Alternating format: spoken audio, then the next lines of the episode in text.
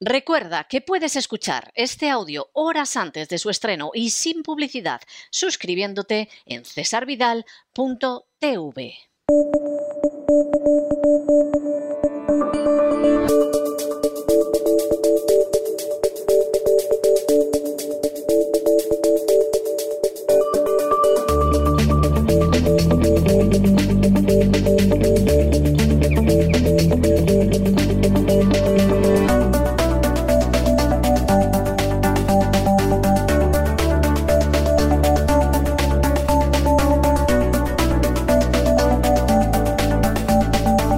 Despegamos con Lorenzo Ramírez.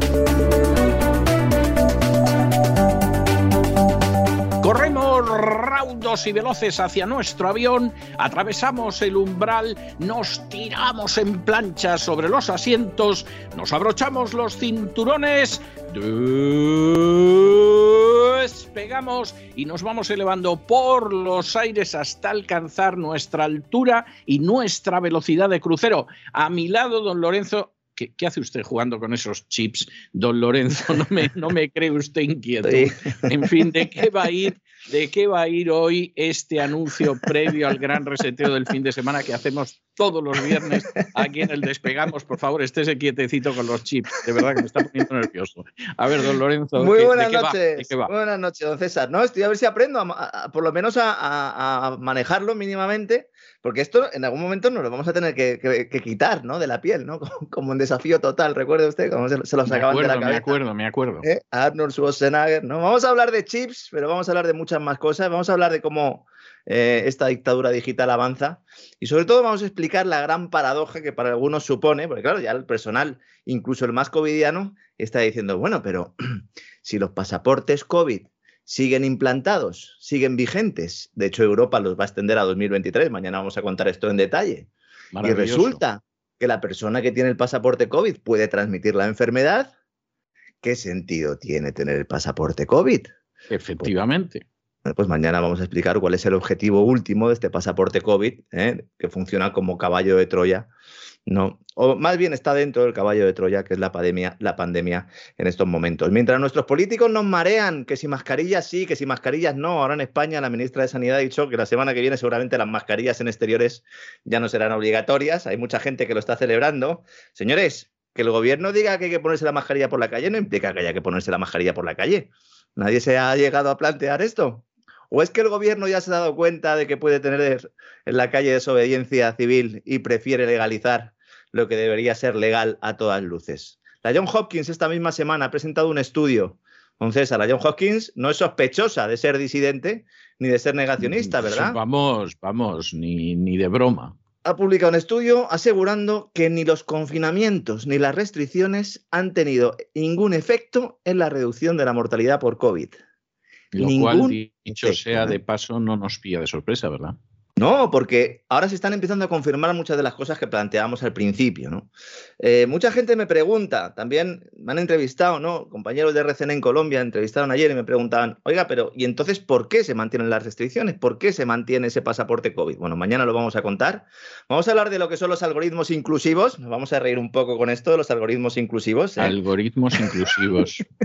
De verdad. Son robots con corazón, don César, robots con corazón. En Sí, el fondo tienen su corazoncito, ¿no? Van Demasiado corazón, demasiado corazón, que decía aquella. lo van buscando como el hombre de hojalata, ¿verdad? En el mago de Oz, ¿no? Vamos a hablar de cómo se intenta moldear la realidad. Shape, dicen los malos, tanto en la Unión Europea como en el Foro Económico Mundial. ¿eh? Ese, ese verbo, ¿eh? que yo creo que al final ese, ese verbo que indica muy bien el espíritu de ingenieros sociales que tiene esta gente. Vamos a hablar de cómo todo estaba preparado para estos pasaportes COVID antes del COVID, lo cual es maravilloso. Vamos a hablar de Common Pass, vamos a hablar de su repercusión y su influencia sobre el dinero digital. Vamos a, meternos en- básicamente en la boca del lobo y vamos a entrar a desglosar algunos experimentos que se están haciendo ahora con personas, con humanos, con cobayas humanas en campos de refugiados. Qué Eh, bien. Sí, Qué sí, bien. celebrados por algunos grandes medios como grandes proyectos, a pesar de que participan en ellos eh, personas o personal, organizaciones, mejor dicho, eh, que han tenido un montón de escándalos de abusos sexuales, también en el tercer mundo.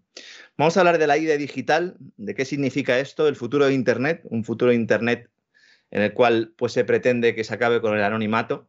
Vamos a hablar de los nuevos ciberdelincuentes, que ya no son solo los terroristas, sino también los disidentes. Y vamos a hablar de lo que es al final ese reseteo, ese gran reseteo, que muchos no atisban a comprender porque están mirando el COVID, porque están mirando la situación actual y no están viendo realmente a dónde nos quieren llevar. No porque lo estén ocultando, sino porque, bueno, todo debajo de las buenas palabras, ¿verdad? Y sobre todo con el circo político que tenemos alrededor, bueno, pues no nos deja ver esa realidad y nosotros mañana pues vamos a exponerla. Será un programa para cafeteros, como suelo decir, vamos a dar muchos datos nuevos, prácticamente. Para los muy cafeteros. para los muy cafeteros.